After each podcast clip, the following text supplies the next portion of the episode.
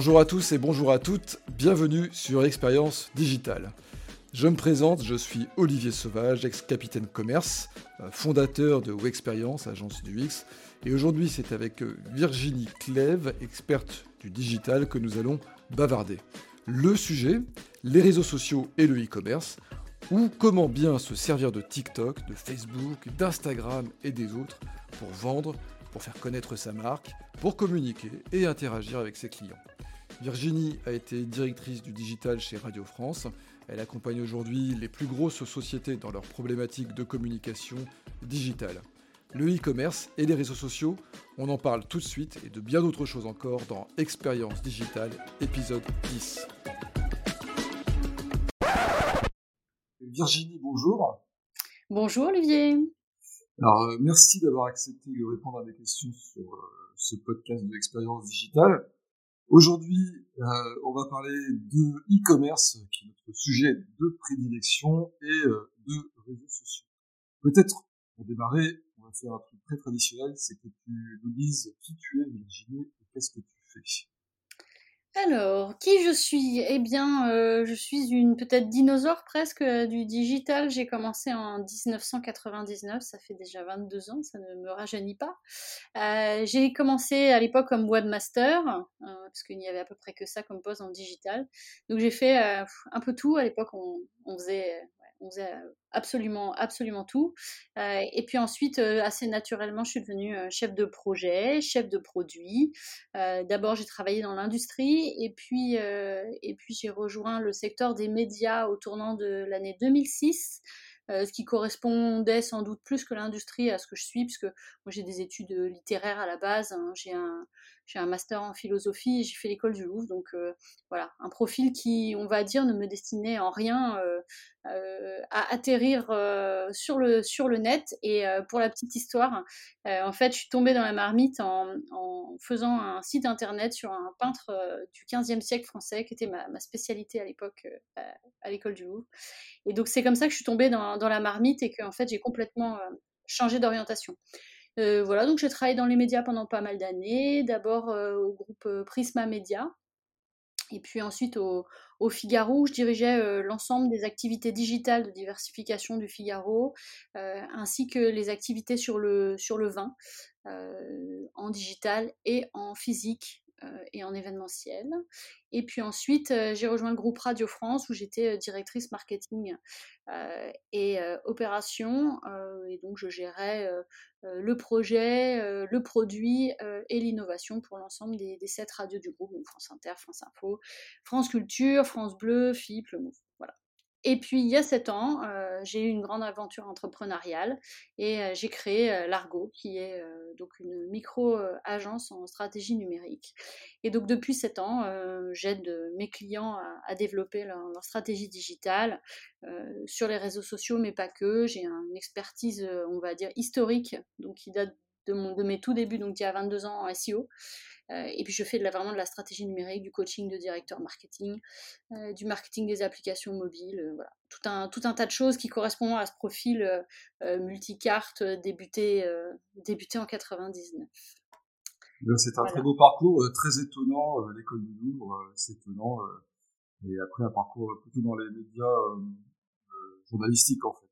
Oui, bah, du coup c'est assez logique finalement, ce goût littéraire va assez bien. Et c'est vrai qu'à Radio France, avec du coup, par exemple, France Culture, on était aussi assez proche là de, mes centres d'intérêt d'origine, on va dire. Donc, j'ai trouvé dans les médias un, rapprochement entre mes études classiques et puis, et puis le digital qui est ma passion donc depuis, depuis 99.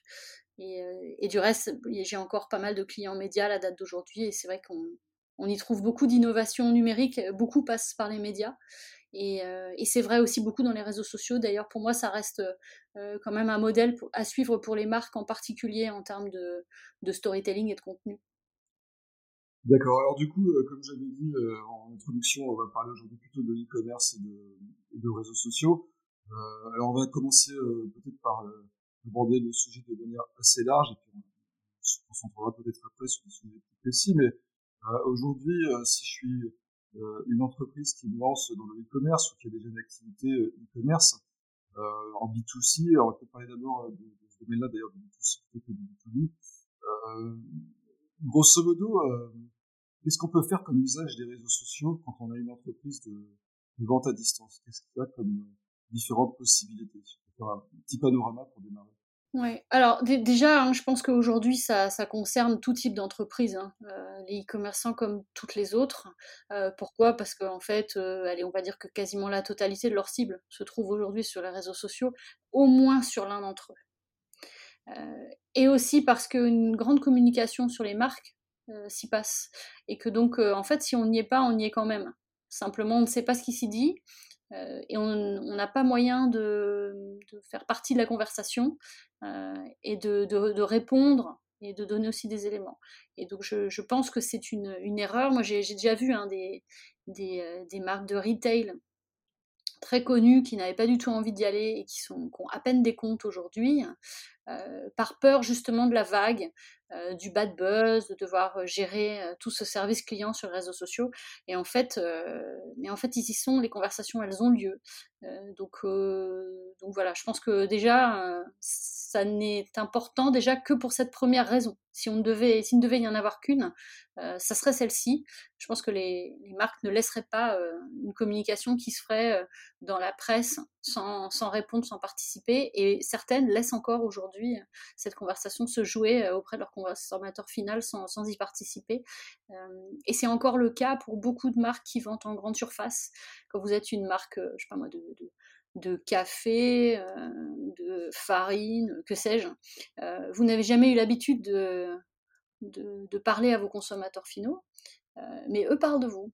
Et, aujourd'hui, beaucoup ne savent pas comment y aller ou, et n'ont toujours pas de page ou pensent que ce n'est pas nécessaire. Et, et, là, pour moi, c'est vraiment une, c'est vraiment une erreur je suis vraiment étonné d'entendre ça parce que moi, euh, c'est pareil, je suis aussi du comme toi.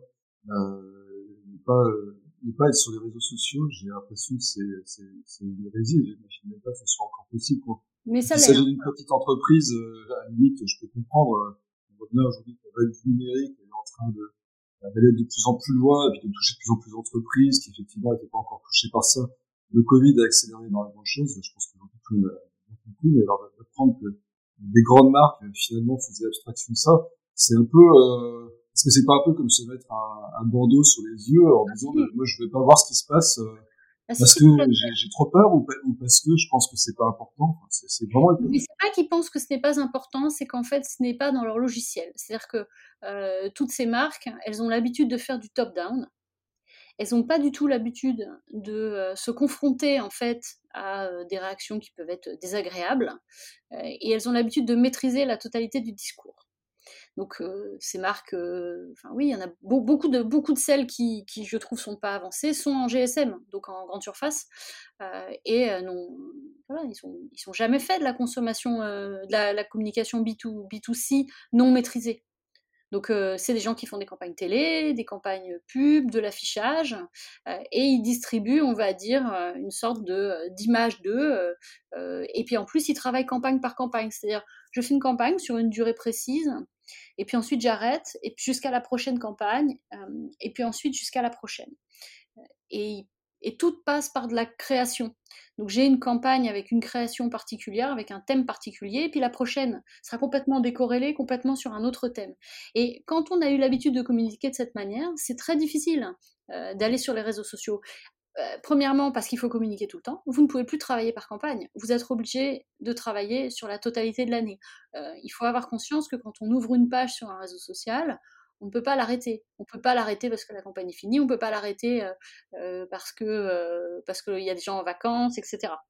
Mmh. les réseaux sociaux, c'est comme la vie en fait. Hein.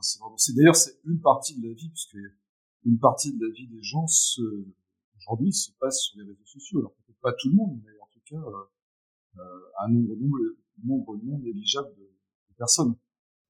Ah oui, non, ça c'est tout à fait certain. Mais voilà, c'est beaucoup de grandes marques n'ont pas l'habitude d'avoir d'avoir ce type de communication et ils n'ont pas non plus l'organisation interne. Ils ont l'habitude de passer par des agences qui leur font justement ces campagnes euh, multicanaux où ils tapent très fort hein, sur une durée limitée. Et là, on est sur complètement autre chose et on doit sortir de cette communication purement maîtrisée institutionnelle. On doit accepter de se mettre un petit peu en danger, euh, de, de, devoir répondre de manière publique à des critiques qui sont pas forcément agréables, potentiellement à des bad buzz qui pourraient, euh, qui pourraient arriver. On doit mettre de la proximité, montrer des coulisses, etc. Toutes choses que beaucoup de marques ont du mal à faire. Si, si tu regardes euh, celles du luxe, elles ont fini par y aller avec Instagram. Ouais. avec Instagram, alors déjà c'était un réseau naturel pour ces marques-là parce qu'elles disposent de, de, très beaux visuels. Mmh et donc ça leur a permis assez facilement la photo, les marques de luxe et, euh, et on va dire les magazines de mode, tout ça, tout ça, ça marchait euh, de manière assez naturelle et je pense que pour eux c'était simple et évident. Euh, et finalement, ils ont mis un petit peu le pied comme ça. Et puis maintenant, ils commencent à faire autre chose. Certaines commencent à penser justement à, utiliser ça comme canal d'achat, en particulier euh, depuis la crise du Covid. Mais, euh, mais avant ça, on ne les voyait nulle part d'ailleurs. Très peu avaient un site internet. Quand ils en avaient un, c'était une vitrine. Et puis, il n'y avait même pas de même pas d'e-commerce. Donc, je pense que toutes les marques qui ont vraiment cette habitude d'une communication top-down, euh, elles ont, vraiment du mal à s'y mettre. Mais c'est vrai qu'il faut avoir conscience qu'aujourd'hui, les réseaux sociaux, c'est pour la pizzeria de quartier, comme pour le groupe du CAC 40. Hein. C'est aussi large que la vie, c'est exactement ce que, tu disais tout à l'heure. Et euh, là aussi, hein, je pense que la crise du Covid, elle a changé pas mal de choses. Euh, vous êtes un restaurant, vous n'avez pas de page Facebook pour mettre le menu de la vente à emporter, hein, bah, dommage.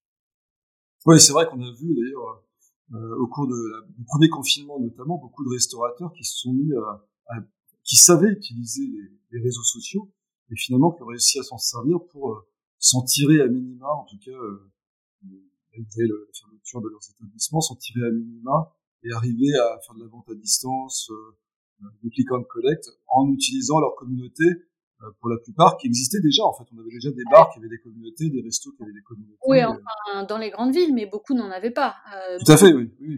Beaucoup se sont rendus compte à ce moment-là que, euh, oh mon Dieu, s'ils avaient investi les réseaux sociaux avant, euh, finalement, ils auraient passé la crise beaucoup plus facilement.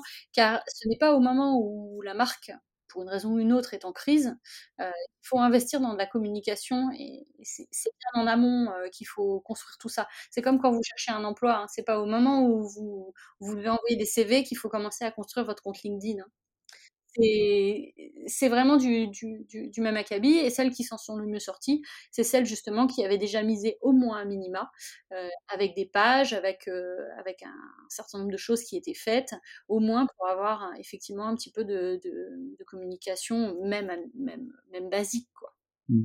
Parce que sans rentrer dans le détail, on peut dire que construire une communauté aujourd'hui, particulièrement aujourd'hui où euh, c'est quand même relativement encombré, euh, ça, ça demande beaucoup d'énergie en fait. On, c'est pas comme il y a euh, une comparaison peut-être euh, euh, un peu inéquitable, on va dire, mais disons que quand, on, quand Twitter est apparu en 2006 ou 2007, il suffisait d'ouvrir un compte Twitter et, finalement on arrivait assez rapidement à se créer une communauté, à avoir des followers.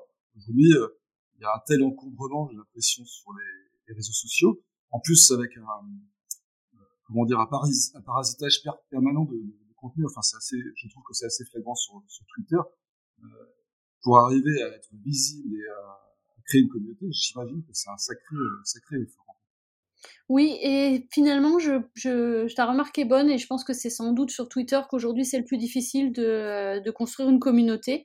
Et euh, comme beaucoup d'autres, moi je m'y suis confrontée. Euh, mon, compte Twitter doit dater aussi de 2006 et 2007.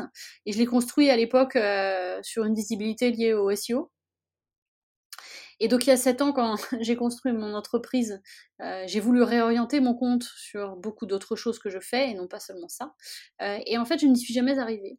Car, euh, eh bien, du coup, à l'époque, c'était donc il y a sept ans, en 2013, 14, en 2014, euh, eh bien c'était beaucoup plus difficile d'acquérir de nouveaux followers. Et en fait, le ratio d'anciens followers très SEO versus les autres, je n'ai jamais réussi en fait à contrebalancer, le, à contrebalancer les choses. Et donc j'ai fini en fait par définir que eh bien ça serait le canal de, ma communication pour le SEO et euh, quasiment rien d'autre. Euh, et je pense que ça me demanderait des efforts euh, extrêmement considérables et, pas forcément rentables aujourd'hui de renverser la vapeur. Mmh.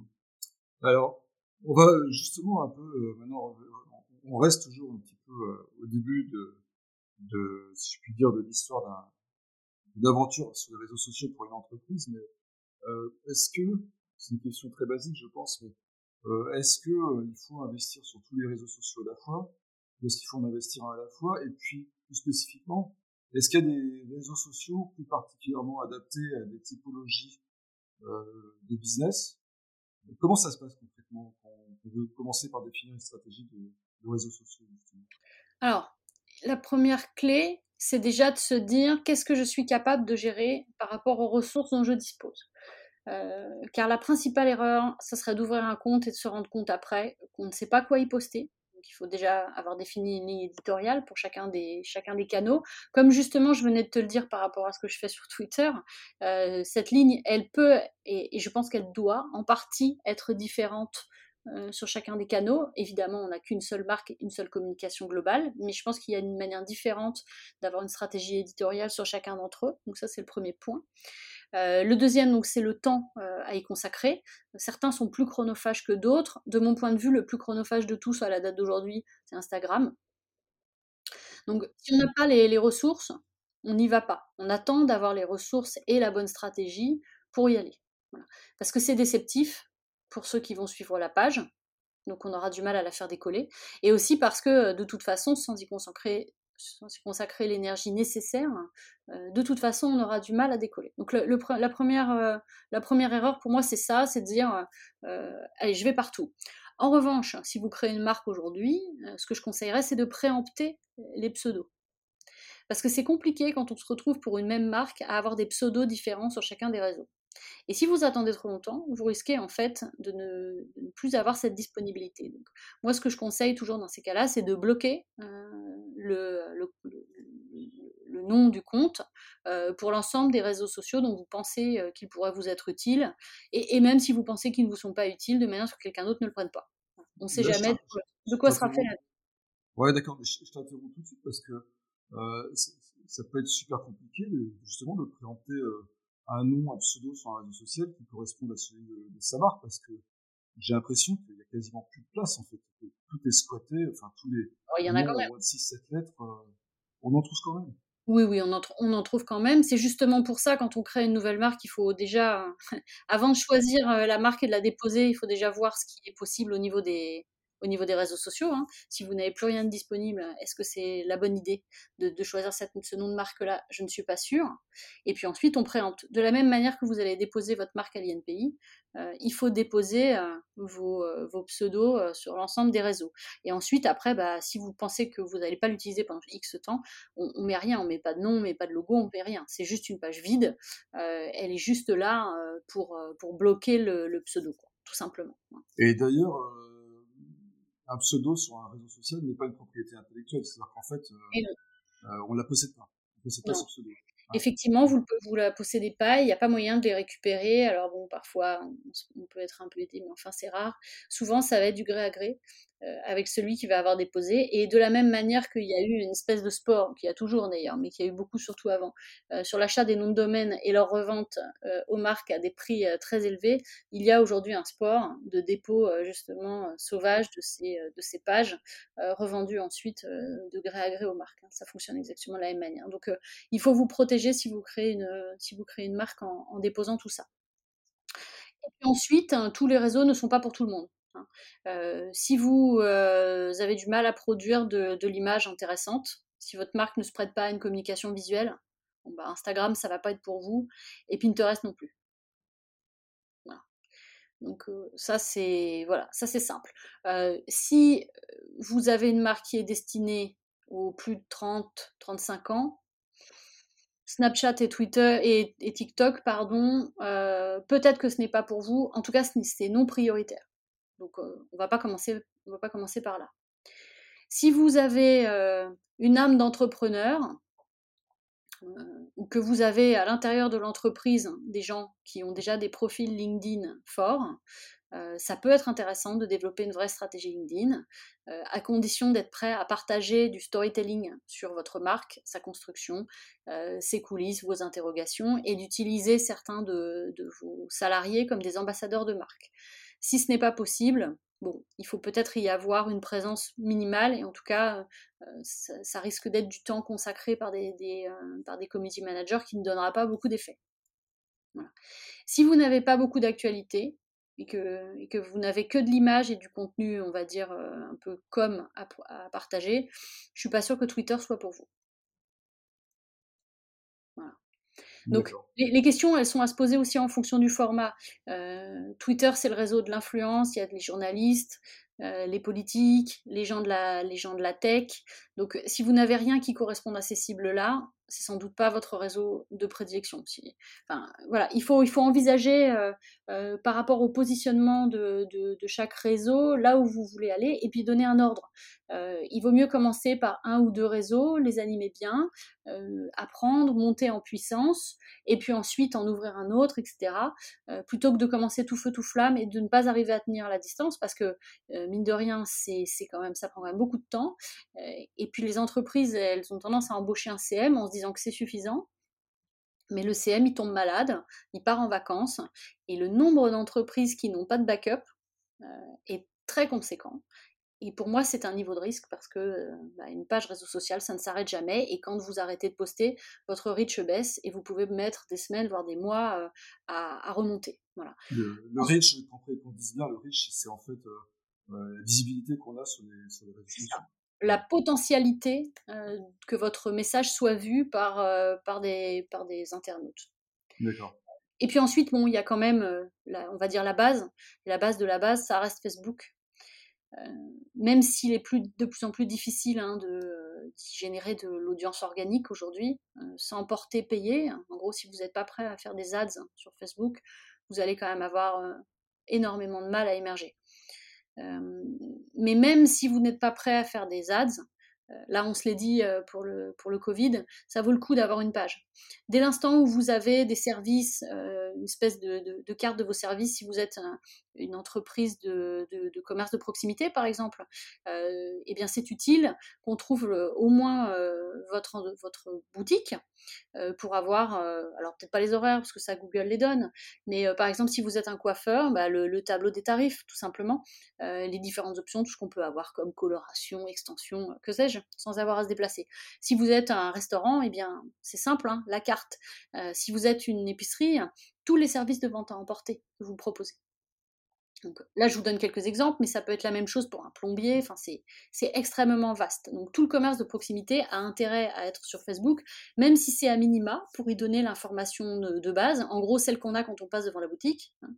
Euh, et, puis, euh, et puis, assurer un service client euh, via des messages privés. Facebook, aujourd'hui en France, c'est quand même 40 millions d'internautes actifs par mois. J'ai les chiffres devant les yeux. Donc 40 mmh. millions, il y a 67 millions je crois de, Français. il me semble qu'on en a une cinquantaine de millions qui sont des actifs, donc majeurs et moins de 80. Donc en gros, pratiquement tout client potentiel se trouve sur Facebook. Donc pour moi, ça reste un incontournable, même si, encore une fois, en portée organique, euh, ça devient difficile sans, faire de la publicité. Ensuite, il y a un autre réseau qui est euh, majeur, mais pour ça, il faut être capable de produire de la vidéo, c'est YouTube. 39 euh, millions d'utilisateurs actifs mensuels. les, chiffres que je vous donne là viennent d'une étude qui est publiée il n'y a pas longtemps par Digimind. Voilà. Et même si, parmi les plus hype d'entre nous, ceux qui s'intéressent beaucoup aux réseaux sociaux, tout le monde se dit que Facebook c'est un peu fini. C'est vrai que les, on va dire que les, plus aguerris n'y vont plus beaucoup, euh, les jeunes n'y vont plus beaucoup non plus, mais ça reste quand même un réseau social euh, bah, qui progresse. Hein. Il y a quand même 25 millions de personnes en France qui s'y connectent chaque jour. Hein. Donc euh, c'est vraiment pas à négliger.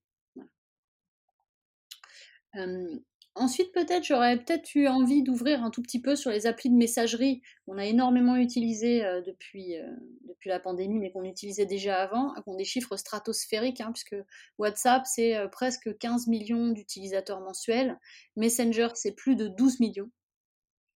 Donc, en réalité, dans le top 5 des réseaux sociaux, vous avez en premier Facebook, vous avez en deuxième Snapchat, essentiellement sur une cible jeune, et puis ensuite, c'est WhatsApp, Instagram seulement après, hein, et euh, Messenger juste derrière.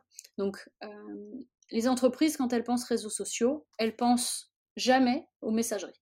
Mais justement, je me pose la question, qu'est-ce qu'on peut faire avec un, avec un WhatsApp, avec un Messenger quand on est une entreprise Alors, à part mettre, euh, j'imagine, une fenêtre de chat sur sa page d'entreprise. Oui, alors, donc il y a ça. Il y a ça, il y a le fait euh, de pouvoir euh, définir, de mettre par exemple un bouton WhatsApp sur ta page entreprise, c'est mon cas. Il y a un compte entreprise euh, WhatsApp qui est disponible. les fonctionnalités sont assez limitées, mais tu peux y présenter euh, tes horaires, tes produits, euh, obtenir un contact du coup par chat. et puis Facebook Messenger, quand on contacte quelqu'un par message privé sur, sur Facebook, ça tombe directement sur Messenger. Donc déjà, y faire du service client, c'est quand même la, première chose. D'ailleurs, ce que je conseille souvent aux gens, c'est de se doter d'un service, d'un logiciel qui permette de centraliser toutes ces messageries, celles d'Instagram, celles de Messenger, celles de WhatsApp et celles de Twitter, de manière à pouvoir se créer des bibliothèques de réponses.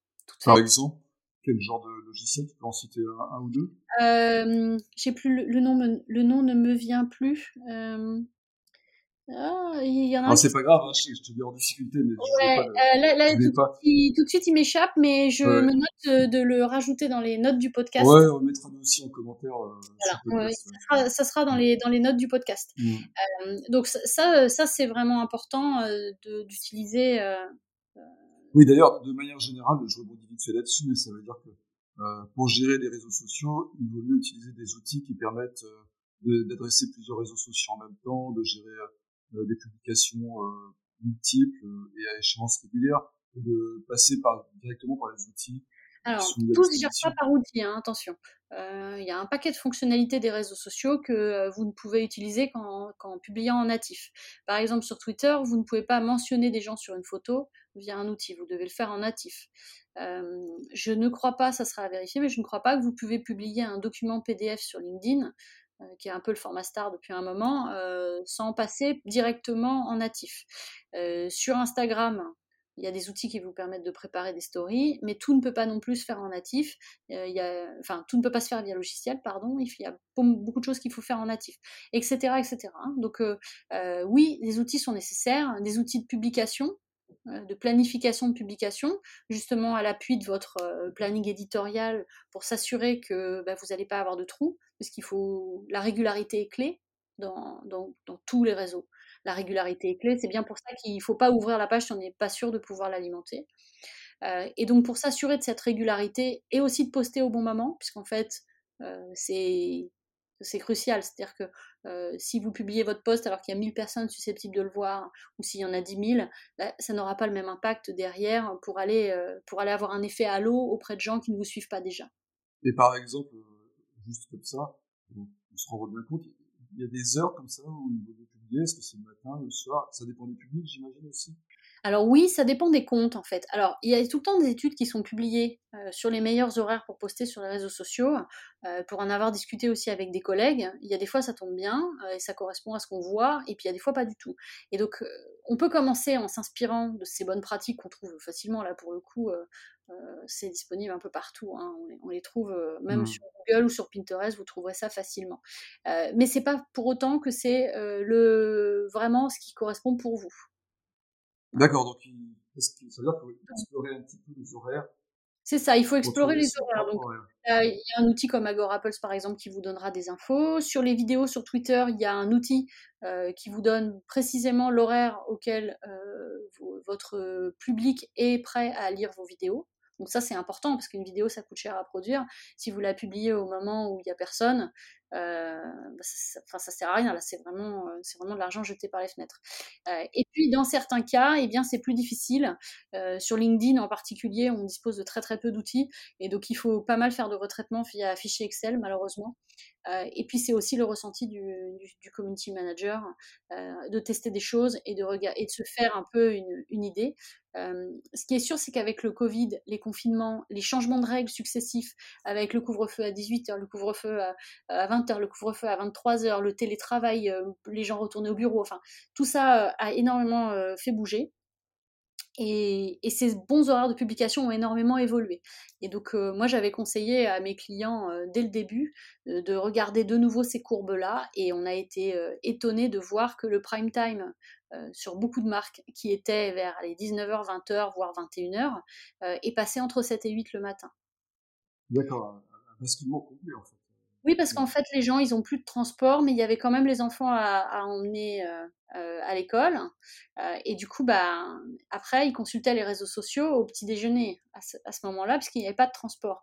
Euh, et le soir, en fait, ils consacraient leur temps à d'autres choses, peut-être à aider les enfants à faire les devoirs, je, ne sais pas, ou peut-être à travailler plus tard pour rattraper certains moments de la journée. En tout cas, ce qui est sûr, c'est qu'on a vu des énormes changements dans ces horaires de publication. Et donc là aussi, il faut, les bons outils pour le savoir. Et malheureusement, il n'existe pas l'outil universel euh, pour répondre à cette question sur tous les réseaux, il faut souvent avoir plusieurs, euh, malheureusement, outils euh, pour, pour bien, gérer, bien, gérer, ça. regarder ses stats, en fait, hein, régulièrement. C'est ça. Et ça veut dire aussi qu'il faut que vous vous prépariez à un budget outil. bien supérieur à ce qu'il était il y a quelques années. Mmh. Déjà parce que le prix des outils a beaucoup augmenté.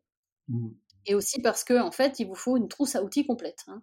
Mmh. Vous, se dire que vous allez prendre un outil, un gros outil du marché cher et qui fera tout, euh, ce mmh. En fait, euh, il va vous falloir plein, de, plein d'outils. Certains vont vous coûter 20 euh, ou 30 dollars par an, hein, mais, euh, mais vous allez en avoir besoin. D'accord.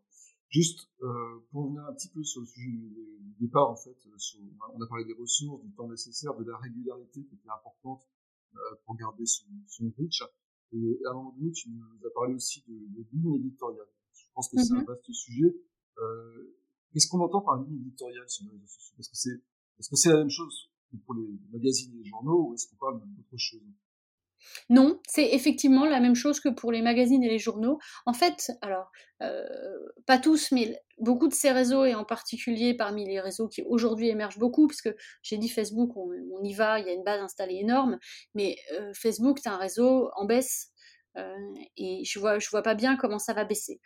et donc du coup, il faut être là, mais il faut aussi aller innover, aller sur des réseaux qui aujourd'hui poussent. Euh, et dans ceux qui poussent, donc il y a les applis de messagerie dont je vous ai parlé, il y a énormément euh, Instagram. Toujours. Et, ah oui, ah oui, oui, c'est euh, massif. Hein. et, ce qui est intéressant, c'est qu'il y a une énorme progression aussi chez le jeune public. On aurait pu se dire que Instagram, c'était quand même le réseau plutôt des adultes, et c'est pas vrai. Là, j'ai la stat toujours, toujours Digimind devant les yeux, avec une étude Diplôméo là, euh, sur les 16-25 ans, euh, on est passé à 82% des moins de, 16-25 ans qui utilisent euh, Instagram. C'est le premier réseau chez les 16-25 ans aujourd'hui. Et derrière, c'est Snapchat. et on a une poussée énorme de TikTok qui est passée de 4% des ados il y a deux ans à 38% des ados en 2020 les TikTok, on a une progression euh, assez, euh, assez incroyable.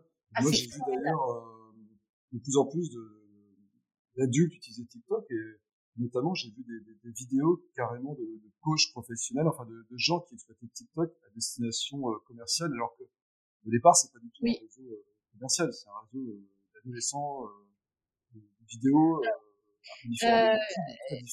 il y a quand même un côté obscur, c'est vrai aussi pour Snapchat. Hein. ce sont des réseaux commerciaux pour, euh, pour la drogue et la prostitution depuis, depuis fort longtemps. Euh, avec des marketeurs extrêmement doués d'ailleurs. Hein. le, marketing de, ceux qui, qui, vendent qui vendent des substances illicites sur ces réseaux est extrêmement incroyable avec du click and collect. Enfin, c'est hallucinant. Euh, donc euh, du commerce, en fait, il y en a depuis longtemps, même s'il est un peu souterrain. Donc ça, c'est quand même. Bon. Ah, je voulais pas parler de celui-là. Hein.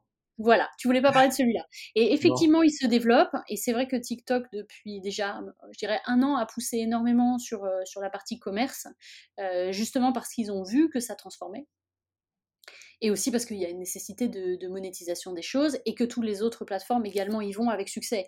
Donc euh, ils ont eu cet effet d'entraînement euh, et, c'est sûr qu'effectivement euh, il y a de l'opportunité. Après c'est pas pour toutes les marques tout de même, même si avec la pandémie TikTok s'est ouvert aux, plus de 18 ans. on a vu d'ailleurs, je pense je ne sais pas si certains d'entre vous l'ont vu, mais pas mal de soignants qui ont utilisé euh, TikTok euh, pour décompresser hein, dans cette période euh, extrêmement difficile, avec voilà des, petites boucles, des petites boucles amusantes de leur quotidien. Et, et, du coup, ça s'est vraiment élargi au plus de 25 ans. C'est peut-être aussi pour ça que le commerce y est, y est, aussi arrivé. Mais tout de même, aujourd'hui, ça reste quand même un réseau jeune, alors avec une progression fulgurante. Mais, et du coup, bah, il commence à grignoter Snapchat, qui, qui eux ne croisent plus vraiment sur cette cible, en tout cas en France. donc là, ça fait déjà trois ans que ça ne bouge plus hein, en, en, pourcentage de jeunes qui l'utilisent, même si les téléchargements, eux, progressent et l'audience encore. Donc, est-ce que ça va durer? Est-ce que, est que ça ne va pas durer? C'est difficile à dire. On sait très bien que dès qu'on s'adresse à un public jeune, ce qui est à la mode se démode. Euh, on l'a vu avec MySpace, euh, on l'a vu avec beaucoup de choses. Donc euh, il faut aussi rester un petit peu prudent là-dessus. si des marques veulent y aller, déjà il faut connaître les codes. Sinon, c'est la cata. Hein. On a vu quelques politiques qui se sont un petit peu ramassés hein, quand même. Euh, autant sur Snapchat que sur TikTok. Donc euh, voilà, il faut connaître les codes de la plateforme. je pense qu'il faut se faire euh, un peu embêter par des gens qui savent, qui savent faire et qui vous évitent d'être ridicule. Ça, c'est la première chose. Et la deuxième, moi, je conseillerais d'y aller peut-être là pour le coup en campagne. pas d'ouvrir un compte, mais de, de faire un one-shot et de tester quelque chose en se faisant accompagner d'une agence créative qui sait faire. Là encore, pour pas être ridicule. D'accord. Euh, revenons un peu sur la, ligne éditoriale parce que j'ai l'impression. Oui, pardon, j'ai dérivé complètement. Non, non, mais c'est pas grave. Euh, j'ai dérivé complètement. Euh, oui. Un petit peu de définition, mais euh, ça veut dire quoi concrètement une ligne éditoriale? Parce que si je suis alors, on peut parler des grandes entreprises, on peut imaginer que c'est assez facile de, de, réfléchir et de mettre en place une mm-hmm. stratégie de, de contenu. Euh, mais si je suis une entreprise de taille intermédiaire, euh, voilà, est-ce que toutes les entreprises ont quelque chose à raconter, par exemple? Alors oui, pour moi, toutes les entreprises ont quelque chose à raconter. Euh, alors après, il faut rester soi. C'est sans doute la, première, euh, la première chose. Les réseaux sont pas tous les mêmes. Hein. Euh, mine de rien, Twitter, c'est du texte et de l'image. Comme j'ai dit, je l'ai dit au début, bon, si on n'a pas d'actu, ça va être difficile d'y émerger. Qu'est-ce que je peux dire sur moi? Alors, il y a plusieurs choses. Il y a mes produits, déjà, pour, pour commencer, mes services, les bénéfices de mes produits, il y a tout ce que je fais aussi en termes de service client, et puis il y a tout ce qui est euh, backstage. Euh, bah, le, développement produit, les nouvelles choses qui arrivent, une redécoration de ma boutique. Euh, je sais pas moi, si on, si on, si on est une maison d'édition, bah, ça peut être des images de l'imprimerie pendant que les livres sont en train d'être imprimés. si je suis encore une librairie, bah, ça peut être des séances de dédicaces. Là, c'est de l'actualité. Donc il faut définir ce que l'on est capable de partager sur ces différentes catégories en termes de produits, de services clients, d'actualité et de services. Ensuite, en face de ça, euh, il faut mettre des formats sur quel format est-ce que je suis capable de communiquer? Est-ce que c'est du texte? Est-ce que c'est de l'image? Est-ce que c'est de la vidéo? Euh, Est-ce que ça peut être des, petites boucles euh, un peu rigolotes? Voilà. Est-ce que je peux être dans le second degré? Est-ce que je ne peux pas? Quel est le, ton que je peux adopter? Euh, En fonction de toutes ces réponses-là, certaines portes vont se fermer. C'est-à-dire que, en gros, si vous êtes obligé de garder un ton qui est quand même un peu sérieux, bon, bah, TikTok, Snapchat, on va éviter. Donc on part de, on part de ça, euh, et ensuite on définit ce que l'on va dire et comment on va le dire. Le niveau de langue, euh, le, style, est-ce qu'on va utiliser des emojis ou est-ce qu'on ne va pas utiliser, en, utiliser, etc. Et ensuite on, va essayer de segmenter ça par plateforme. Je le disais, Twitter c'est le réseau de l'influence. Euh, Instagram, ça va être quand même beaucoup plus le réseau de, de l'image, beaucoup le beau visuel tout de même. Facebook, ça va être beaucoup de choses. Euh, on parlait tout à l'heure du menu si je suis un restaurant, euh, ça peut être suffisant presque en termes de communication, hein, avec quelques postes d'actualité de temps en temps. Euh, ça va être aussi de l'image, ça va être du texte, ça va être de la vidéo. Instagram aussi est un réseau social de la, de la vidéo. et puis ensuite, dans cette ligne éditoriale, il y a quand même quelque chose de très important que beaucoup de marques ne, ne savent pas faire et ils devraient s'y pencher. C'est comment est-ce qu'à partir d'un matériau d'origine, je vais tirer plusieurs formats? Imaginons que je fasse l'interview d'un de mes clients, d'un de mes prestataires, d'un de mes fabricants, que sais-je. Imaginons que je fais des t-shirts. je vais aller faire une interview des, gens qui le, conçoivent, de la personne qui fait le dessin, jusqu'à la personne qui va le mettre en magasin, qui va faire le merchandising.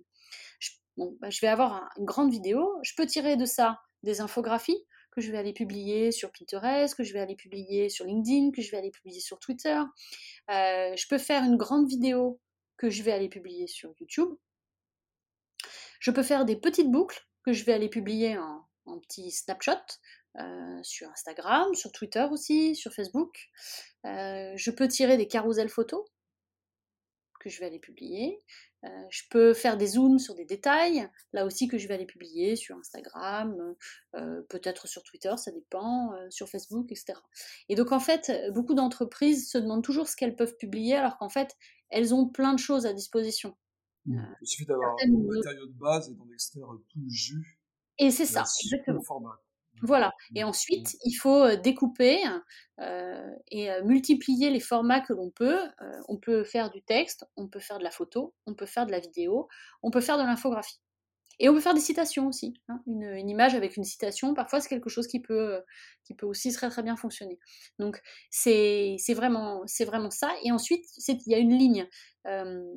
Qu'est-ce que, en fonction de, du, du, matériau donc, que j'ai tiré, est-ce qu'il est pour un réseau social ou est-ce qu'il est pour un autre? Donc, on n'a qu'une seule stratégie éditoriale globale, car on n'est qu'une seule marque, on n'a qu'une seule manière de dire les choses, enfin, en tout cas, une seule une seule, comment dire, un certain nombre de valeurs qui, qui, ne peuvent pas changer. On n'a qu'une seule histoire à raconter finalement. oui, on n'a qu'une seule histoire à raconter. Mais on va choisir où, où on le raconte. Mmh. Oui, comment on le raconte. Et, comment, voilà, exactement. Mmh. ouais, c'est la même chose pour les hashtags, c'est la même chose pour les, les emojis. Il faut, il faut définir qui on est euh, et comment est-ce qu'on euh, comment est-ce qu'on parle sur chacun des réseaux. Mmh. Vous allez pouvoir avoir un niveau de langue plus élevé sur, sur LinkedIn, par exemple, que sur Facebook. Sur Facebook, si vous ne faites pas de la proximité, ça ne marchera pas. Mmh. Alors, il y a un format dont tu n'as pas parlé, euh, Virginie, c'est l'audio. Euh, pendant le confinement, on a eu l'explosion, cest dire l'explosion en plein vol. C'était un peu On a eu l'ascension et la descension, la descente de, de Clubhouse assez rapidement. Euh, même si euh, on considérait que c'est un peu un flop. Euh, Clubhouse a quand même installé quelque chose de nouveau et d'intéressant. Enfin, moi, c'est un format, un réseau social auquel je, je crois beaucoup. Qu'est-ce que tu en penses justement de Clubhouse et est-ce que tu penses de l'avenir Alors à la fois des contenus audio qui sont, enfin, là on peut pas, on n'est pas dénier qu'il n'y a pas une explosion des contenus audio avec le format podcast, c'est vraiment utilisé. Mais est-ce que les réseaux sociaux audio, c'est aussi quelque chose qui, qui, a un avenir, qui peut être intéressant à explorer? Alors, Clubhouse, euh, le principal écueil, c'est que c'était pas disponible sur Android pendant longtemps. Et au moment où la vague a commencé à déferler sur la France, euh, portée toujours par les mêmes, hein, comme pour pratiquement tous les réseaux sociaux, portée par les early adopters, euh, les geeks, les journalistes et les influenceurs du web. Hein. Donc toute cette vague-là, elle est arrivée, mais elle n'a concerné qu'une partie, ceux de iOS. Donc ça a commencé à monter. Et puis derrière, bah, il y a quand même euh, il y a une majorité de téléphones Android quand même euh, en France comme ailleurs. Hein. Et donc du coup, il y a une espèce de frustration, d'énervement aussi hein, de ceux qui du coup ne pouvaient pas y participer. Moi, je me souviens d'avoir organisé une, une room et j'ai eu beaucoup de critiques sur le fait d'avoir choisi euh, de le faire sur Clubhouse et pas sur, pas sur Zoom ou WhatsApp Audio, que sais-je, parce que justement j'étais élitiste et que j'empêchais une partie des gens d'y accéder donc ça, ça, ça, ça, s'entend. à part ça, le produit est très bien fait. le produit est très bien fait, il est très agréable, il est facile à prendre en main et il y a à peu près tout ce qu'il faut. il manque un petit peu de choses en termes de promo, mais globalement c'est pas mal quand même, le, principal écueil, hein, c'est que c'est extrêmement copiable. Et qu'aujourd'hui, la stratégie de tous les réseaux sociaux majeurs, c'est d'absorber toute l'innovation, euh, et en particulier toutes les nouvelles fonctionnalités, de manière à étouffer dans l'œuf tout nouveau concurrent.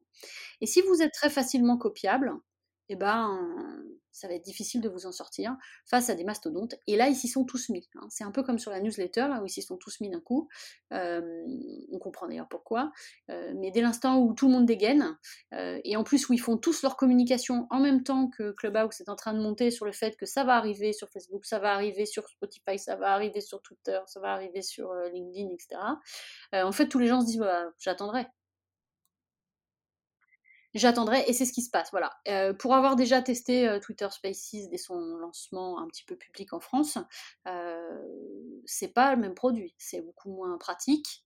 Il manque des tas de choses. Alors ils en ont ajouté, mais du coup, ça m'a conduit à être obligé de créer euh, from scratch en une après-midi euh, une page de promo pour pouvoir la distribuer sur les réseaux sociaux. Parce qu'il n'y avait pas la moindre URL et en plus, on ne pouvait même pas créer l'événement à l'avant pour pouvoir l'ajouter dans un calendrier, ce qui est disponible sur Clubhouse. Donc, ils ont lancé les produits à la va-vite.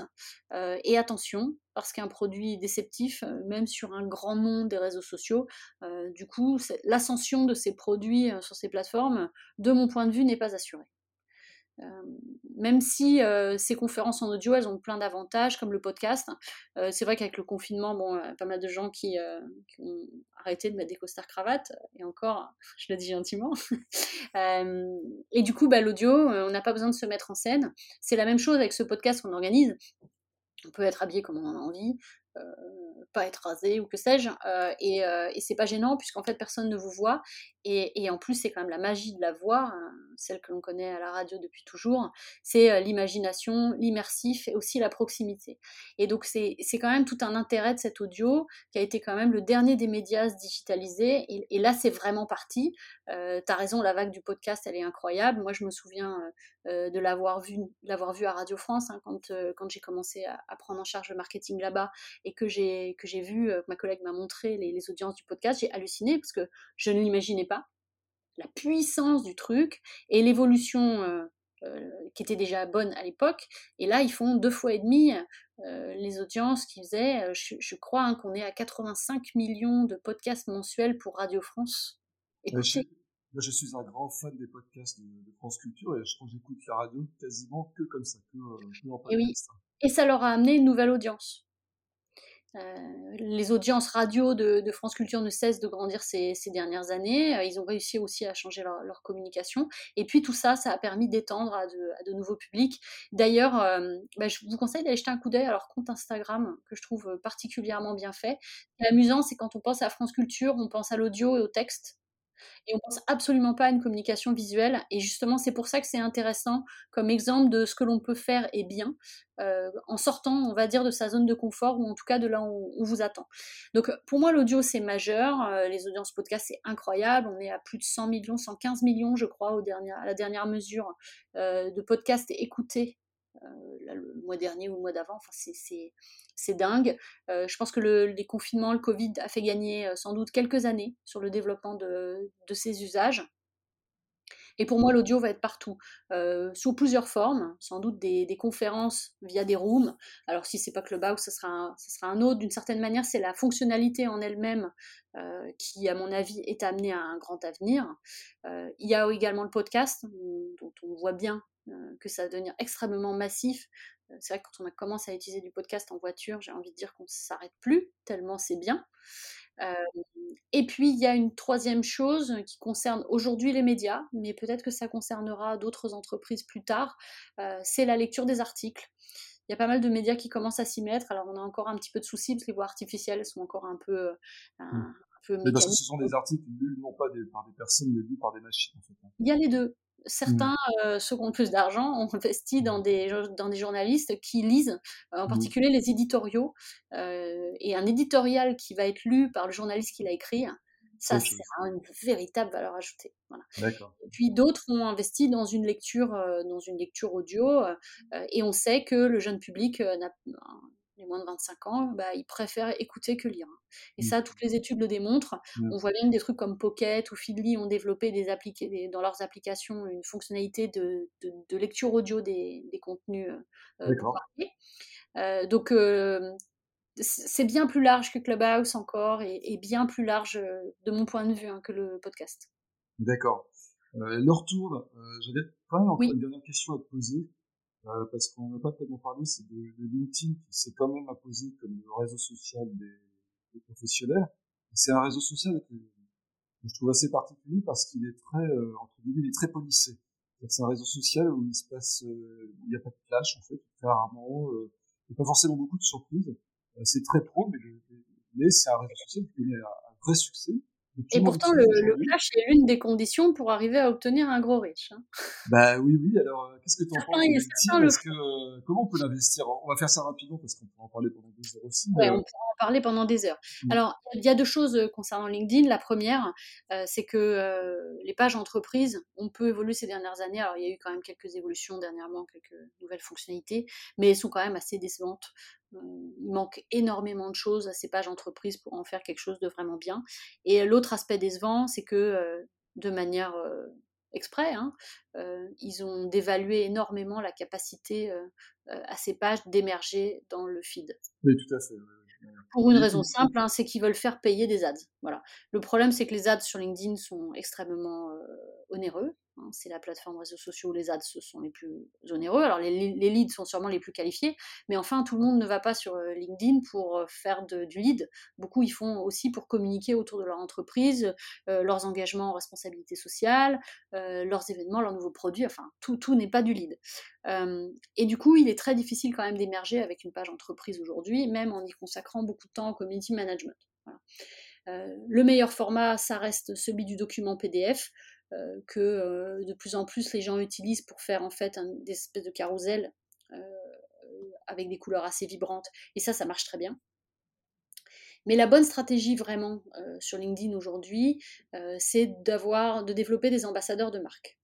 Donc de repérer parmi ces salariés lesquels sont déjà à l'aise sur LinkedIn et lesquels ont déjà un réseau puissant, et ensuite bah, de les onboarder pour qu'ils participent en fait à la communication euh, de l'entreprise sur, euh, sur la plateforme.